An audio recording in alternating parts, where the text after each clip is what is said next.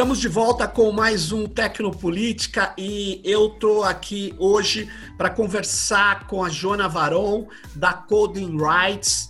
Obrigado pela presença, Joana. E nós vamos conversar principalmente sobre o PL das fake news, o projeto de lei 2630. Mas antes de começar, Joana, o que é a Coding Rights? Coding Rights é uma organização é, que trabalha para expor é, as assimetrias de poder que estão embutidas nas tecnologias e a gente trabalha muito com as assimetrias de gênero e todas as suas interseccionalidades. Chama Coding Rights porque quando começou eu estava morando em Berlim, aí ficou em inglês, nunca consegui traduzir, às vezes me dá vergonha. É, mas por trás da ideia tá que a gente pode codar os nossos direitos tanto no código da lei quanto no código das tecnologias, né, de desenvolvimento. E você, Joana, você a sua formação é em direito?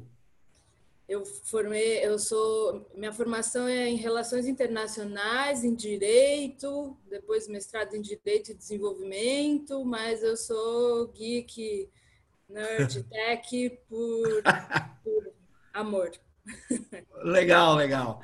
Então, hoje você já entende bastante de códigos. Sim, eu tento. Eu tento estar também é, cercada de gente que entende mais que eu. Legal, legal. Muito bom. É, mas vamos entrar agora no problema desse projeto de lei que é conhecido aí, foi apelidado como o projeto das fake news. Ele está para ser votado há quase duas semanas. Falavam, ah, vai ser votado. Aí ele mudava o texto. Enfim, uma, uma, uma confusão. Eu queria que você explicasse para a gente, Joana, o que está acontecendo? O que, que é esse projeto de lei? Sim. É, no, no comecinho aí da, do, desse contexto Covid, né, a gente até mapeou no radar legislativo da Coding Rights, que é um projeto que a gente tem, que tem um robozinho também, o Tramitabot, em que a gente fica de olho no Congresso, vendo projetos de lei que tem a ver com temas de tecnologia e direitos humanos, né? E aí a gente mapeou que tinham dois projetos idênticos, um tramitando na Câmara dos Deputados e outro no Senado. E era sobre transparência e desinformação. É, na, na Câmara era os autores Tabata e Rigoni e no Senado o Alessandro Vieira. E aí o projeto começou a se, acelerar no Senado uh, e tomar novas formas. E é esse texto que deve ser votado em breve. Né? Tem uma é, votação marcada para quinta-feira, uh, mas já tiveram outras, né? E por pressão, inclusive da coalizão Direitos na Rede, que a Coding Rights faz parte, a gente foi conseguindo adiar. Qual o problema-chave aí? Todo mundo quer pensar como lidar com fake news, com desinformação, né? É um problema, as redes de extrema-direita, como usam isso para é, ameaçar a democracia, para ameaçar jornalistas, para ameaçar feministas, movimento negro, tudo mais, né? É, ameaçar a saúde pública.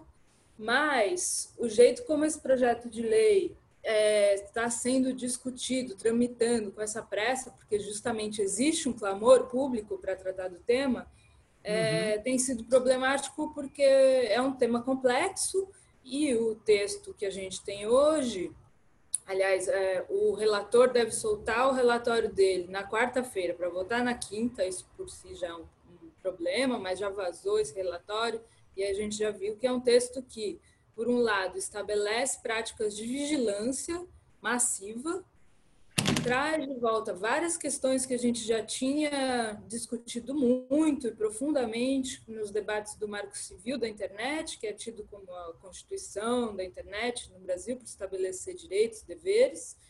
Temas como localização de data centers e tudo mais voltam. A parte da transparência, que é justamente o que a gente gostava do projeto, diminuiu transparência por parte de que práticas os provedores né, de, de serviços da internet já têm acerca de conteúdos de desinformação, isso caiu. E aí a gente ficou com mais um projeto que, no fim, estabelece vigilância em massa, estabelece, por exemplo, que a gente, para ter é, uma rede social, a gente tem que dar é, um documento de identidade e telefone. Você está brincando? Se você não tem identidade e número de telefone, você não pode ter uma conta numa rede social. É assim. Identidade, assim mesmo? Carteira de identidade? Sim, e fala que para estrangeiro tem que dar o passaporte. Aí você Quer fala, dizer, Oi? Então, mas, Jonathan, só um comentário. Isso, uhum. na verdade, é, o, o, chamado gabinete de ódio que está sendo investigado pela a pedido do STF e da, é, veja bem, nós vamos encontrar várias pessoas que, que não, não desinformam por ignorância, mas por ser uma estratégia política desses grupos, que se escondem atrás de identidades falsas, de uhum. processos de ocultação, até redes onde ele sai do país e entra por fora, porque a rede, as redes sociais não são só brasileiras. Como é que você vai impedir que o cara crie um, tweet, um, um Twitter, sei lá, na Indonésia, um perfil na Malásia?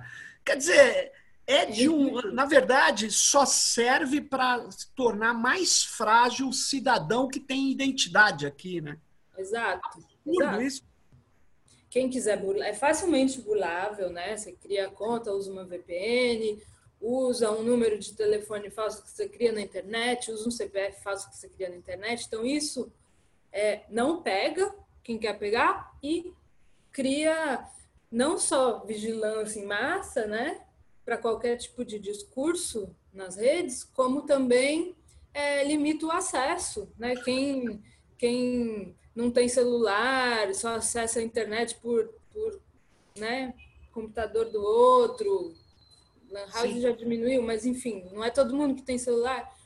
Aí limita o acesso da rede, cria um monte de problema e não ataca o problema inicial, né? E dá, e você sabe, e, e dá mais informação para as plataformas, né? Porque as plataformas, que é como você disse, eu vi uma versão lá que tinha a ideia de transparência mesmo, tinha até uma, algumas ideias boas, né? Porque as plataformas, elas, enfim, bloqueiam uhum, conteúdos sim. muitas vezes.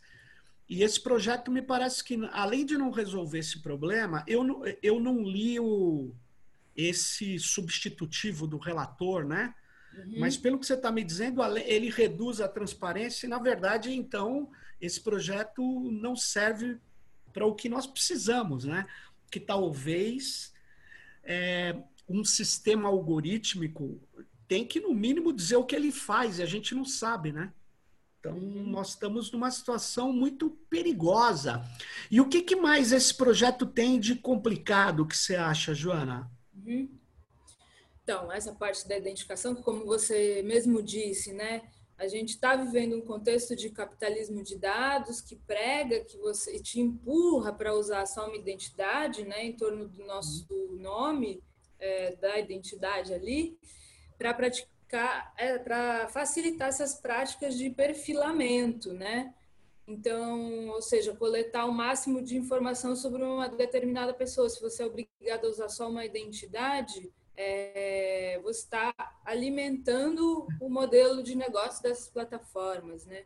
E para lidar com isso, uma tática comum em cuidados digitais é justamente a gestão de identidades, né? Exato. Então, posso ter a conta da Coding, faz um trabalho institucional, eu tenho né, outras contas. E uma na verdade, louca... diga. Sim, sim. Na verdade, eu tenho vários e-mails, vários e-mails. E eu tenho, eu não faço desinformação. Eu queria até separar o fenômeno da desinformação de um erro. Erro eu faço, porque todos nós fazemos. Eu posso cometer um erro na rede e aí você fala, pô, Sérgio, isso está errado. Várias vezes as pessoas me falaram, essa informação está errada. Aí eu vou lá, ou eu apago como ninguém viu, ou eu acho, ou então, quando alguém replicou, eu falo, isso está errado. Mas, na verdade, é, ninguém que, que, que, que, é ativista da democracia quer estar tá comprometido com desinformação, né? Essa é a verdade. Então, o que nós estamos vendo é que é, essa, é, é, é, essa lógica de identificação ela é ruim para artistas, ruim para pessoas que têm quer se proteger e criam, por exemplo, eu tenho que acompanhar os militares na rede. Muitos me bloqueiam.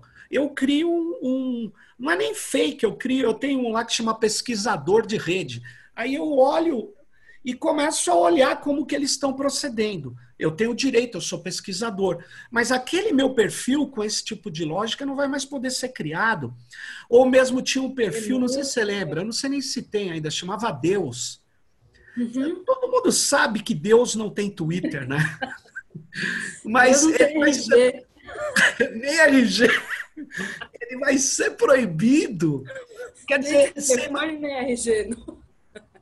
Você sabe, Joana, que na época do Marco Civil eu fui numa audiência pública falar e eu mostrei a foto do, do Fernando Pessoa, porque também naquela época teve a ideia de proibir perfis alternativos que não chamavam de fake, chamavam outros perfis, eu falava perfis alternativos.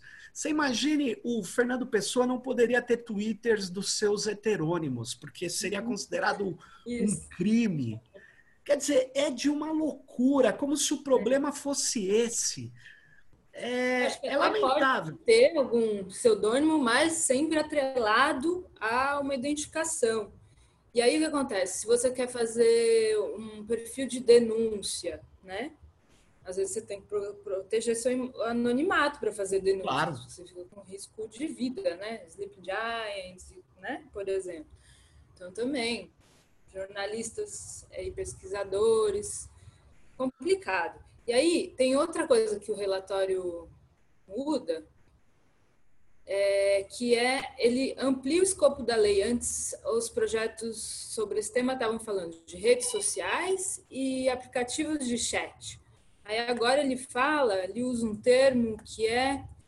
Um, cadê? Tá, tá, tá, serviços de comunicação interpessoal. Então entra tudo, entra e-mail, entra Tinder, sabe? Então saiu, o escopo foi para outro lado. Então aí você tem que registrar o seu e-mail com o seu RG, é muito doido, muito doido.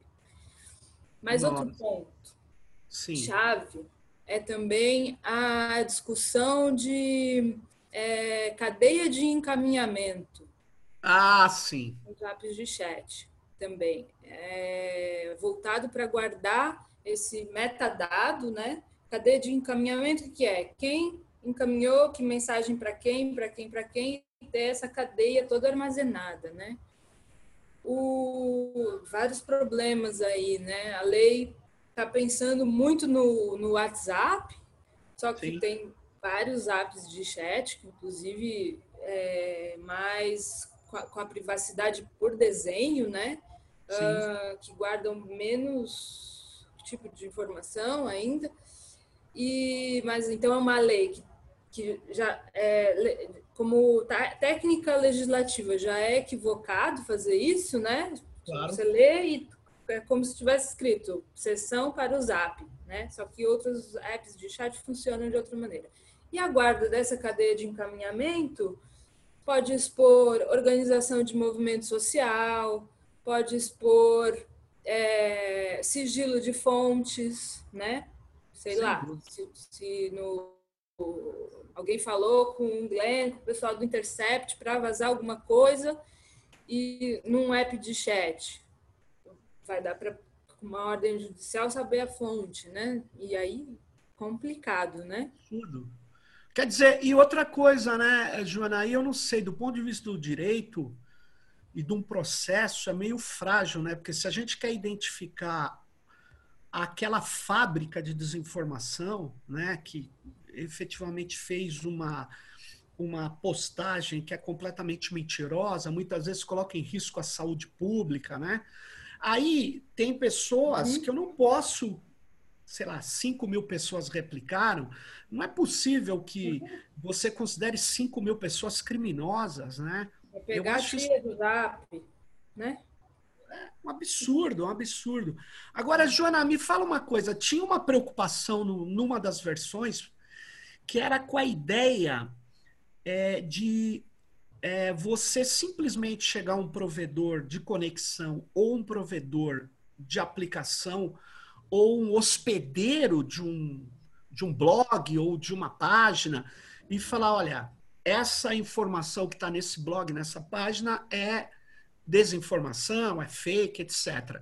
E aí executaria-se o, o, o, tal do procedimento conhecido como notes and notes ou notes and takedown, depende de como está escrito. Isso você viu, você sabe se ainda está essa questão? É, a discussão do notes and notes é notificação, notificação, ou notes and takedown, notificação e é, o conteúdo sai do ar, né? a gente também, é, as partes da discussão em que a gente acha que é bem-vinda e que dá para aprimorar, justamente, por um lado, a parte de transparência, por, por outro lado, a parte de, de um devido processo, mesmo que extrajudicial, porque a gente vê, por exemplo, muitos conteúdos de páginas feministas que caem, porque é, machistas vão Sim. lá e denunciam, né? ou então ataques racistas que não saem do ar. Então a gente queria entender também, né? Porque plataforma, as plataformas, ainda que o Marco Civil da internet tenha estabelecido o que a gente chama de safe harbor, não responsabilizando plataformas pela maioria dos conteúdos é, de terceiros, as plataformas, pelos seus próprios termos de uso, removem conteúdos, né? Então, é, medidas de transparência para a gente entender melhor o que, que elas removem com base nos termos de serviço são importantes. É, isso aí, como eu disse, foi muito reduzido nessa versão do projeto. A gente gostaria que voltasse, inclusive, para versões lá do, do, do uma, um substitutivo global, uma emenda substitutiva global, que é basicamente um novo, uma nova versão que o próprio autor propôs que é, tem essa parte de transparência forte. E aí, o que você estava perguntando da, da moderação, né? Nessa versão, ele fala que tem os tem processo de notice and takedown uh, por ordem judicial, que é como está no Marco Civil, e por violação de intimidade, como está remetendo para o Marco Civil. E aí ele abre, é, então, para as outras hipóteses, um processo de moderação de conteúdo é, das plataformas, né? Um problema que a gente mapeou aí é que quem denuncia começa a fazer parte desse processo, né? Então, assim, às vezes eu vejo uma desinformação que pessoa X postou, eu não tenho nada a ver com isso, mas eu é, tá falando para tomar cloroquina com, com mel e uísque, sei lá. E Sim. aí eu denuncio e eu vou fazer parte desse processo também. E aí eu vou fazer parte desse processo toda identificada, porque tem Nossa. todo né, um jeito de identificação. Então eu acho que inibe também as pessoas a, a denunciarem, inibe um pouco o controle né, social que pode haver na plataforma. Né? Então ainda é problemática essa parte também, do jeito que mudou. Eu acho que a questão, Joana, eu tenho muita dificuldade. Há, há, há, muito tempo atrás, quando eu participava dos debates do Marco Civil, eu me coloquei contra, devido à nossa realidade é, sociopolítica no Brasil, a ideia de você retirar conteúdos a partir de uma mera denúncia, exceto em casos é, que são notoriamente de pornografia infantil e uhum. coisas que já, que já estão já estão escorados na lei. Uhum. Mas veja bem, eu, eu faço uma matéria e eu tenho o meu blog. Aí eu denuncio um problema, um político importante, faço uma reportagem. Uhum. Mesmo a notificação, veja bem, de um provedor. Esse provedor, ele ele vai receber a notificação e ele não vai querer ser solidário ao enfrentamento de um poderoso. Então, ele vai retirar e eu vou pedir para pôr, e muitas vezes ele não vai aceitar. É, nós já vimos, eu, eu já vi várias coisas, conversei com alguns donos de pequenos provedores, uh, vi que o próprio Facebook, como você bem colocou, e o, e o Google, que são grandes, vamos dizer assim, plataformas que têm outras redes, né, várias redes usado, usadas amplamente no Brasil, eles vão retirar conteúdo, eles só vão reforçar a retirada de conteúdo. Aliás, um dos episódios desse podcast, dois episódios, por coincidência, que tratavam de racismo, eles foram bloqueados pelo YouTube como conteúdo. É, tem um nome que eles dão, que é conteúdo tipo bizarro, alguma coisa assim. Então, foi o último bloqueado foi com a Silvana Bahia, do Preta Lab. Eles bloquearam. Eles uhum. bloquearam. E veja, eu assisti o vídeo de novo, não tem absolutamente nada. Foi um uhum. bloqueio algorítmico que eu quero te dizer é o seguinte: como é que vai ser. denúncia de hater, né? É, pode ser uma denúncia, mas veja, o, o, outro que a gente teve, que tratava, aliás, de racismo algorítmico ou algoritmizado, ele foi bloqueado, segundo quando desbloquearam, porque a gente reclamou, ele uhum. foi desbloqueado porque houve uma revisão humana segundo o YouTube. Mas olha só, ele não diz por que, que foi bloqueado, por que, que o algoritmo teria visto alguma coisa que seria contra as normas dele, ou que era comparável esse, essa qualificação do bloqueio a terrorismo, atos de imagens fortes. Eu, eu, eu, eu acho extremamente perigoso para a nossa democracia uma, uma, um controle que não seja da sociedade civil. Uhum. Eu até aceito uma, vamos dizer assim, é, é, uma, uma situação onde tenha quase que uma autoridade, como tem a autoridade de proteção de dados que não existe corretamente, mas na, na lei nossa tem a ideia de que para a lei de proteção de dados entrar em vigor precisa de uma autoridade. Sim. Eu sei que ela tem o aval, ela tem poder de polícia, mas talvez uma autoridade que seja da sociedade civil, uma corregulação, seja interessante, mas que tenha a sociedade civil e que não possa ser feita por um, um, uma pessoa qualquer que denuncie e derrube um conteúdo. Então, essa lei aí, ela não avança, ela não estrutura a sociedade civil para controlar as plataformas, quando uhum. o termo controlar aqui quer dizer, não é controlar conteúdo, é controlar exatamente a defesa da nossa Constituição, dos direitos humanos, e isso não pode ser feito só dentro do Estado, no meu modo de ver. Total. Então, não sei o que você acha, eu acho. A gente também teve já conteúdo censurado, depois a gente conseguiu reaver, mas e aí eu acho que foi por palavra-chave, a gente postou, era um desenho de uma sapinha dançando no dia da visibilidade lésbica, e aí aparecia Sim. sapa, sapa, sapatão, sapa, sapa, sapatão, aí caiu o desenho.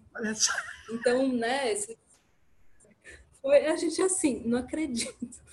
E aí caiu, e aí é isso também, esses processos automatizados, né? essas medidas que as plataformas tomam é, automatizadas, pior ainda, né? E a gente conseguiu reaver porque a gente trabalha com policy e aí tem contatos, né? De, de gente no Facebook, mas isso não pode ser assim um procedimento para reaver conteúdo baseado nos seus contatos pessoais, né? Horroroso. E aí descobrimos que várias outras mulheres lésbicas que usam sapatão para se autorreferenciar já tiveram conteúdos removidos também. É um absurdo. Quer dizer, não há guarida na nossa Constituição para a remoção desse conteúdo. É. Essa que é a questão. Então, se eu tenho um projeto de lei que não dá transparência, aumenta o poder de censura privada das plataformas, a pergunta é, para que, que serve? É, aumenta a vigilância, né? Aumenta o capitalismo de dados, aumenta tudo que a gente é contra. E foi, foi difícil, inclusive, abrir o debate, porque até parte da esquerda, quando viu ah, um projeto de lei para lidar contra fake news, todo mundo foi, vamos! E a Uau. gente, mas não é isso. O projeto fala que é isso, mas não é isso que ele faz, né? Então foi um, né? A gente teve que chamar a gente para entender o que estava escrito no texto, né? Mas, Joana, veja bem, o, eu sei que a gente está vivendo um processo de tentativa de conter, pelo menos alguns de nós, a, conter a pandemia, então a gente está em isolamento. Mas veja, era preciso, e nada impede, porque a gente tá, tem várias webinários acontecendo, a gente teria que ter um processo de ouvir é, a sociedade civil de maneira formal, onde todos nós possamos assistir essa audiência, uhum. contribuir. Por que esta pressa de fazer um projeto de lei que o substitutivo, como você bem falou, vai se alterando, ele sai no dia anterior para votar no dia seguinte? É uma concepção é, de democracia que nós é, sabemos que não funciona corretamente. A democracia precisa de um, de um processo de deliberação que seja transparente também. Então, é, não chamaram universidades, não chamaram grupos de direitos humanos, é, não permitiram que a gente tenha um texto que pare em pé e a gente possa ler com Sim. calma, possa exercer é, a, a, a, escuta também, né? ver se eles convencem que aquilo é, não vai ter um efeito colateral negativo, apesar de tudo que eu estou vendo aqui, o efeito colateral é devastador. E... É, a gente nem falou, mas tem uma parte de criminalização super extensa também. Muito extensa, é? É. Tem. É, deixa eu até pegar aqui. Sim. Por exemplo, é, o, aquele, o básico que acontece sempre, né? Trazer é, definições vagas que pegam condutas rotineiras, né? E que acabam não focando justamente na questão de escala, né? A gente, é, se quer falar de fake news, é uma, um tema de usar né, as comunicações é, de um jeito aí uh, não transparente e com escala, né? Mas aí tem, por exemplo, crime, veicular conteúdo que resulte em grave exposição é, e perigo à saúde pública, à paz social e ordem econômica. O que isso quer e dizer? E ordem econômica. Né? Paz social. Você tem alguma paz ultimamente? Paz social. A paz sem voz não é paz, né? Tem até uma é? música que fala isso. É, então... eu, eu, que absurdo. É pior do que. É que é, é, isso eu não tinha lido no outro. Eu acho que é uma aquisição nova isso aí. Tem um outro que é inclui na, nas previsões da lei de organizações criminosas é, subversão de termos de uso de aplicações de internet. Tipo, dá para as aplicações de ter, internet status de lei, que pode fazer você entrar e se enquadrar na, na lei de organizações criminosas subversão. Subversão. De termos é, de uso. É uma. Nossa, cara. É grave, hein? É grave. Grave, é grave. Aí, enfim. Olha, olha que loucura. Nós tínhamos, ou temos até agora, a lei de, vamos dizer assim, regulação da internet num país, que é o Marco Civil, que é a lei mais aplaudida no mundo democrático, Uhum. E, e por quê? Porque ela, ela é muito consistente, ela é muito é, é, zelosa da democracia, dos direitos e garantias individuais e coletivos. Ela é muito forte. E tecnicamente correta também, né? Tecnicamente. Agora, olha o que está vindo por aí. Olha o que está vindo por aí. Quer dizer, é, já que a gente está detonando. O Brasil hoje é um párea internacional, infelizmente. Eu acho que estão querendo equalizar. Pra, como pode ter uma lei tão boa como o Marco Civil, precisamos fazer uma, uma tragédia legislativa, é. porque o nome disso é tragédia legislativa. A coalizão já está falando a pior lei de internet do mundo. Estamos caminhando para isso. Assim. Agora, eu queria entender um pouco o seguinte: quer dizer, é, é, Aqueles termos vagos que você acaba de ler, Joana, do ponto de vista do direito, ele pode enquadrar praticamente tudo. Movimento social, uhum, jornalista, é, humorista, né? E vai depender do da interpretação que é, vai ser completamente arbitrária de quem vai se sentir, na verdade, o debate crítico, por exemplo, é, sobre uma política pública pode ser enquadrado aí como desinformação e não como posições divergentes, porque é óbvio a desinformação é muito difícil de ser caracterizada. E aí eu até pergunto, é, é, é, essa lei, pelo que eu estou entendendo, ela trata ali da internet, dos provedores e tal. E a desinformação que é feita pelo presidente da República? É Isso ela não enquadra. Porque eu, eu vi o presidente da República. É, eu vou dar um exemplo que todo mundo prestou atenção e achou até engraçado. O presidente da República disse: o Greenpeace jogou óleo nas praias do Nordeste. Uhum. Como que chama isso? injúria, difamação, mas na rede foi amplamente é, replicado pelas hostes da fábrica de as fábricas de ódio, e isso tem nome, isso chama-se desinformação. Aí a jornalista pergunta para ele, mas o senhor tem provas? Ele falou, e precisa. Quer dizer, a autoridade máxima está fazendo desinformação. É. Ele tem uma escala é, de pessoas financiadas para fazer desinformação. E aí vem uma lei querendo destruir, na verdade, a nossa interação democrática na internet, é, restringir, dar mais força a, a esses grupos que, que atacam, por exemplo, mulheres na rede. Você já imaginou é, se um policial puder ficar removendo denúncias é, se grupos políticos que são interessados em violência contra a mulher, contra negros, começar a falar de desinformação, de colocar em risco a paz, como quer os militares, que diziam que a luta antirracista, Joana, coloca em risco a paz. Não é isso? É, pode né, racismo no Brasil. Assim, né? o, o racismo o... seria uma desinformação para esses caras, não é isso? Sim. A lei da cobertura, isso. Temeroso, é, né?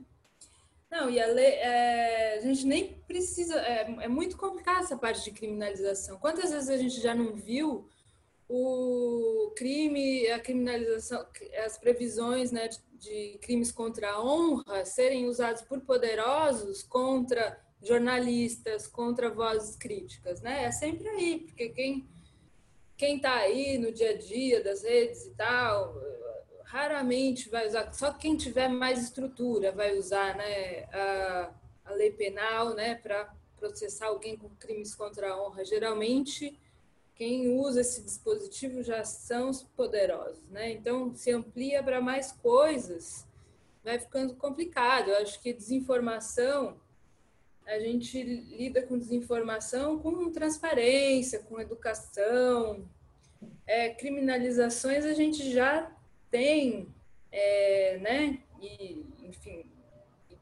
Ó, oh, o, o Alexandre Moraes está mostrando, independente uhum. de eu achar que ele exagera, claro. É, é, é, ele faz o padrão Lava Jato, que é um padrão ilegal no meu modo de ver, mas enfim, ele tem instrumentos legais e constitucionais para esses caras. Disso.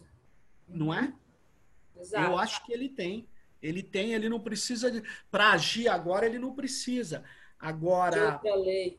Não, agora, essa lei de combate aos fake news, eu, pelo menos na primeira versão dela, Jona, ela não combatia uma coisa básica, que era no período da eleição, é, em, em, postagens feitas por pessoas comuns que são financiadas, ela não, não tratava, porque ela tratava, ah, vamos dar cobertura a, o controle dos partidos políticos, da, da dos é, candidatos, mas a campanha eleitoral não é feita só pelos candidatos ou partidos políticos.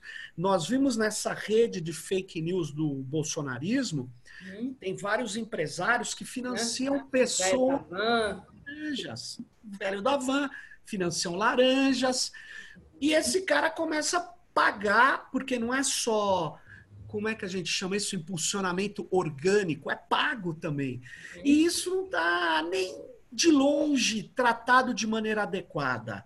Então, eu acho que essa lei ela não resolve o problema. Eu acho que esse pessoal que, que é sério, ou que, que luta pela democracia, que se empolgou com o projeto de combater as fake news é, ou a desinformação, nós precisamos mostrar que isso é muito complicado de fazer. Então tem que ter muita calma.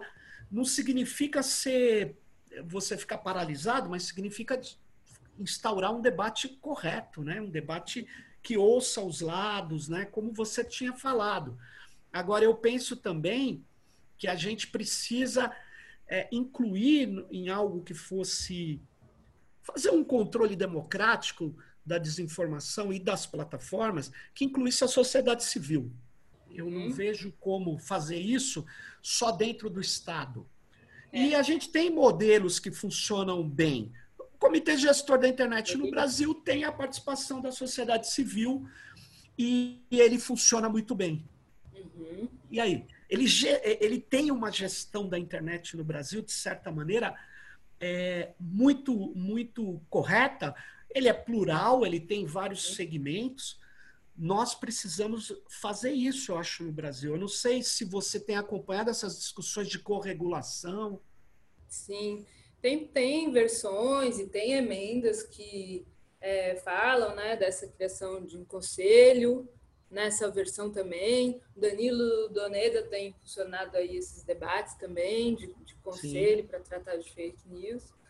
E eu acho que é isso, e é, e é, é o que você falou, né? Uma coisa é Vamos falar de, de desinformação no contexto Covid. Aí a gente tem algumas diretrizes da Organização Mundial de Saúde, né? E aí a gente, né, dá para falar. Sei claro. lá, o uísque com limão não vai servir. A máscara tem que usar do jeito tal, né?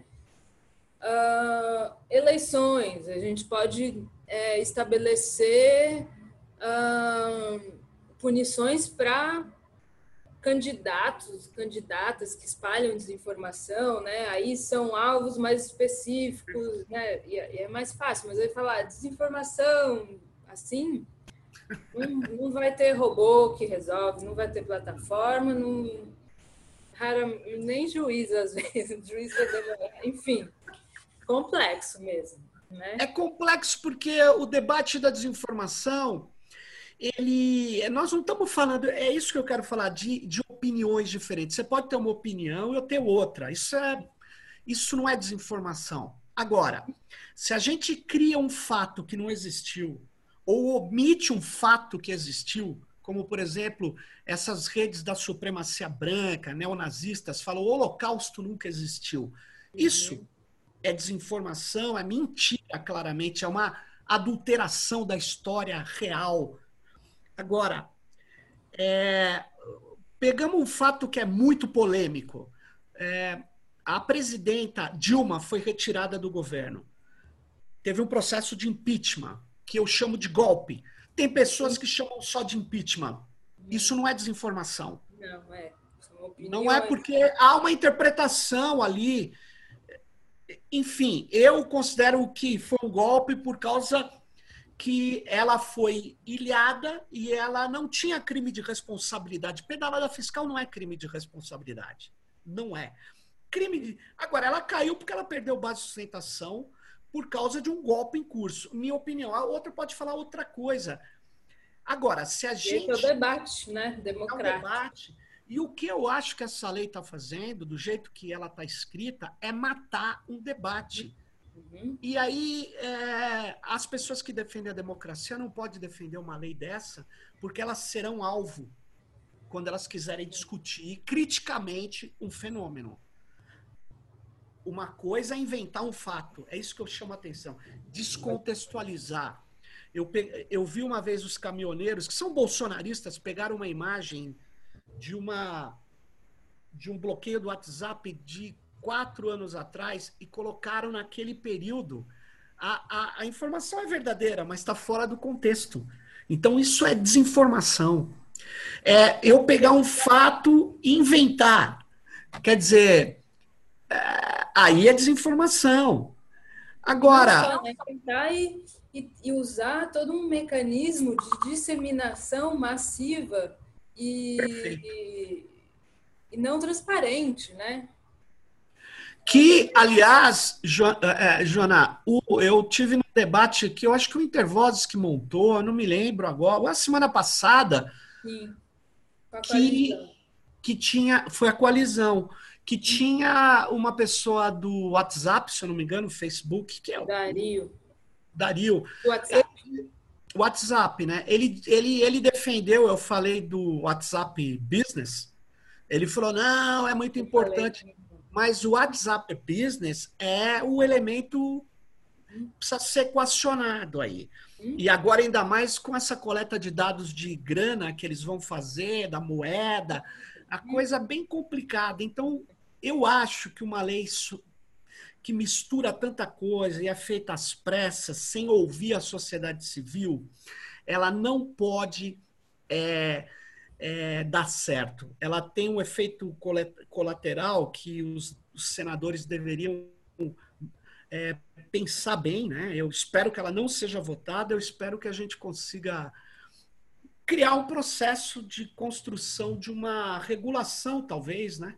Sim, porque é isso, há um diagnóstico comum de que a gente ainda pode fazer coisas que não foram abordadas no Marco Civil, para claro. tratar de desinformação, né? Mas assim, nas pressas não vai ser, né? Lembrando que teoricamente o Congresso devia estar lidando só com projetos de lei que tem a ver com o COVID-19, né? Então não é desinformação sobre Covid, a gente está falando de tudo, então não é para assim. Ah, né? Aí é que tá. E devia estar tá cuidando da desinformação do ministro da Saúde e do presidente, né? Uhum.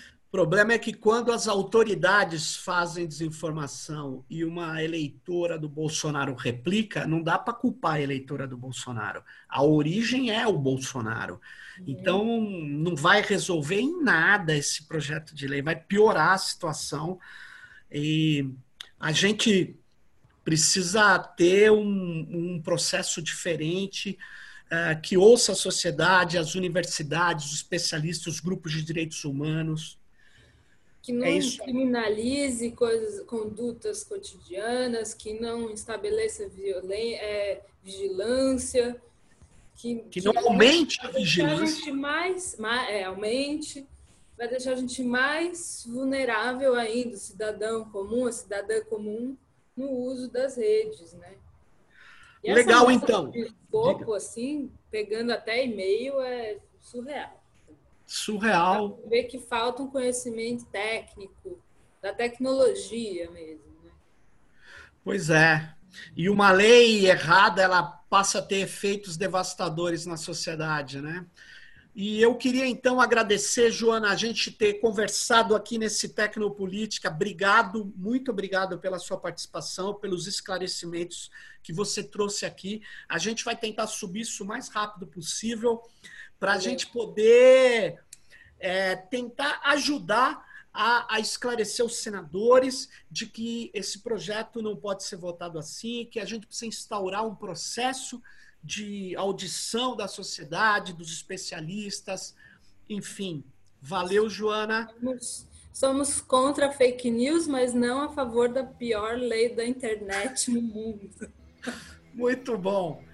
Obrigado, Joana. Valeu. Até a próxima e vamos aí no próximo. Beijão.